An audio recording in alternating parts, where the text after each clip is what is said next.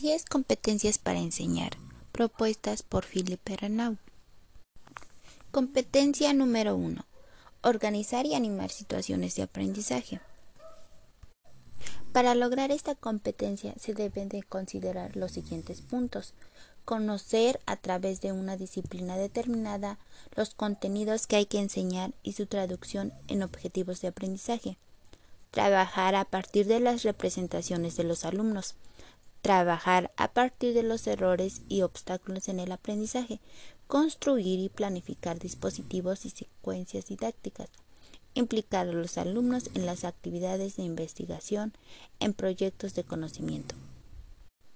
Se refiere básicamente que el docente debe conocer la materia o el tema que va a enseñar. Debe considerar y tener en cuenta los conocimientos previos del alumno Debe crear una situación de aprendizaje en donde el alumno produzca una experiencia que se, que se sitúa ante una tarea, un proyecto que lo ayude a reflexionar sobre lo que está aprendiendo o a resolver un problema. Competencia 2. Gestionar la progresión de los aprendizajes.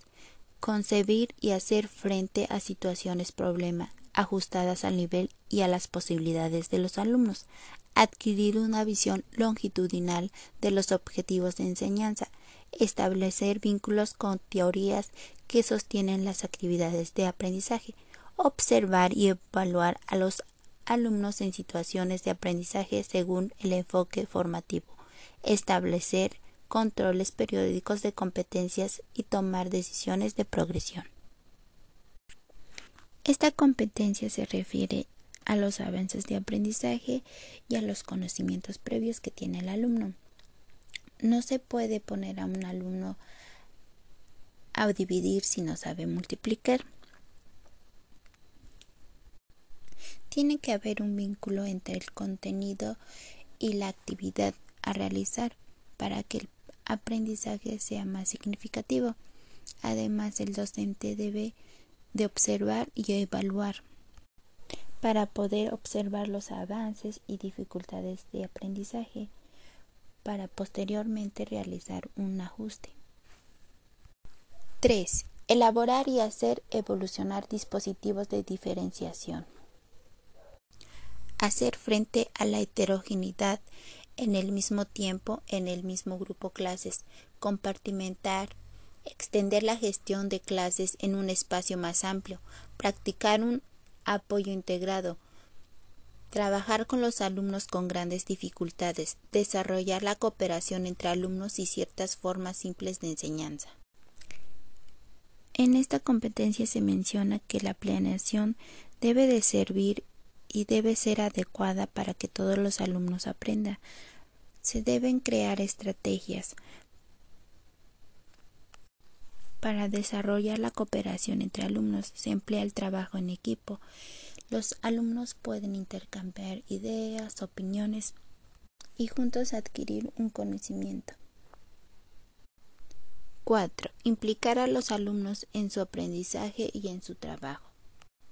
Fomentar el deseo de aprender, explicitar la relación con el conocimiento el sentido del trabajo escolar y el desarrollo de la capacidad de autoevaluación en el niño, instituir y hacer funcionar un consejo de alumnos, consejo de clase o escuela, y negociar con ellos varios tipos de reglas y de acuerdos, ofrecer actividades de formación opcional, favorecer la definición de un proyecto personal del alumno. Un ejemplo claro es cuando se ingresa a la institución y el maestro pide realizar un reglamento de clases en conjunto con los alumnos. Entonces los alumnos empiezan a, a crear reglas y también consecuencias de, por ejemplo, si no llegan a realizar o a cumplir esa regla. Esta competencia también hace mención a que uno como docente debe estar abierto a que los alumnos propongan ideas de cómo se puede realizar la clase y uno debe ser flexible y considerar la idea que nos está proporcionando el alumno. Competencia número 5. Trabajar en equipo. Elaborar un proyecto en equipo de representaciones comunes. Impulsar un grupo de trabajo. Dirigir reuniones. Fomentar y renovar un equipo pedagógico. Afrontar y analizar conjuntamente situaciones complejas. Prácticas y problemas profesionales. Hacer frente a crisis o conflictos entre personas. Esta competencia se puede identificar en el Consejo Técnico Escolar, en donde los maestros realizan reuniones para formar equipo, en donde aportan ideas, puntos de vista para hacer frente a crisis o conflictos. 6. Participar en la gestión de la escuela. Elaborar, negociar un proyecto institucional, administrar los recursos de la escuela, coordinar, fomentar una escuela con todos los componentes extraescolares del barrio, asociados de padres, profesores de lengua y cultura de origen, organizar y hacer evolucionar en la misma escuela la participación de los alumnos.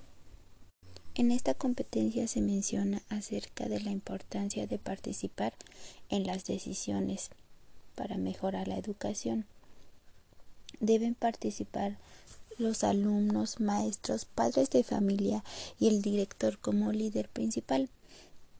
Todos tienen una función y una forma de contribuir para mejorar la educación. 7. Informar e implicar a los padres de familia, favorecer reuniones informativas y de debate, dirigir las reuniones, implicar a los padres de familia en la valorización de la construcción de los conocimientos. Esta competencia se realiza cuando se organizan reuniones entre padres de familia y maestro, en donde se da a conocer el desempeño académico de sus hijos o sirven para conocer el por qué el bajo desempeño académico del alumno estas reuniones también se deben fomentar para debatir acerca de cómo su hijo va progresando o por qué no progresa. El maestro debe dirigir la reunión siendo amable, pero también a la vez debe de conservar esa forma de, de liderar y de defender sus propias convicciones. 8. Utilizar las nuevas tecnologías. Utilizar los programas de edición de documentos. Explotar los potenciales didácticos de programas en relación con los objetivos de los dominios de enseñanza. Comunicar a la distancia a través de la telemática. Utilizar los instrumentos multimedia en su enseñanza. El docente debe fomentar el uso de las TICs para incentivar a los estudiantes a utilizar aplicaciones para poder crear infografías, videos, organizadores gráficos, además de que también puede utilizar plataformas para facilitar los procesos de enseñanza. 9. Afrontar los deberes y los dilemas éticos de la profesión.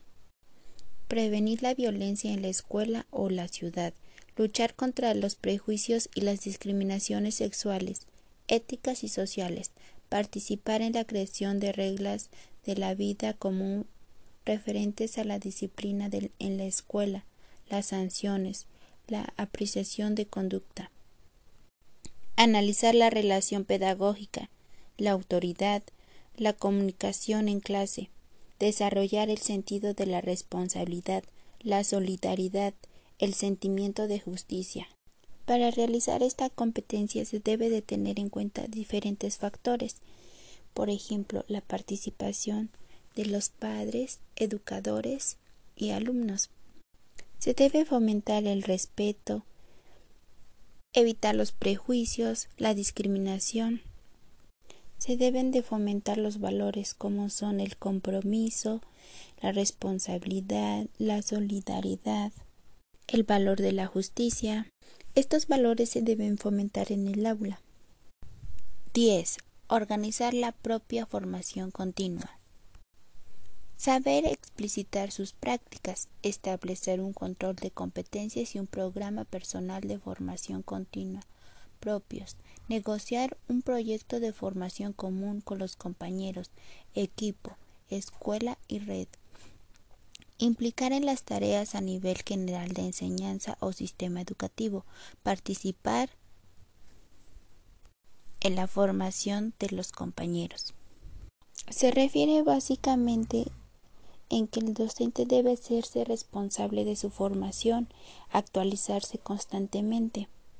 Debe de tomar cursos, actualizarse de acuerdo a los temas, porque con el tiempo van cambiando ir a la par con los avances tecnológicos, evolucionar los métodos educativos.